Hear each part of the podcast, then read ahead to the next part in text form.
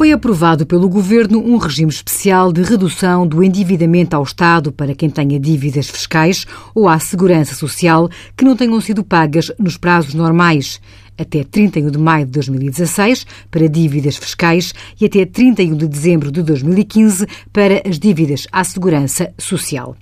Através deste regime, os contribuintes em situação de incumprimento poderão realizar, até ao dia 20 de dezembro de 2016, o pagamento integral do valor em dívida, com dispensa do pagamento de juros.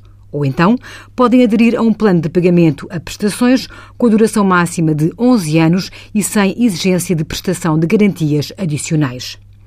Quando existam dívidas que estejam a ser pagas em prestações ao abrigo de outro regime, o contribuinte poderá optar pela sua inclusão neste regime.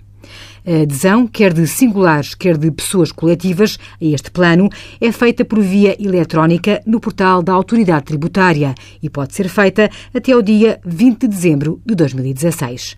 Envie as suas dúvidas para conselhofiscal.tsf.occ.pt.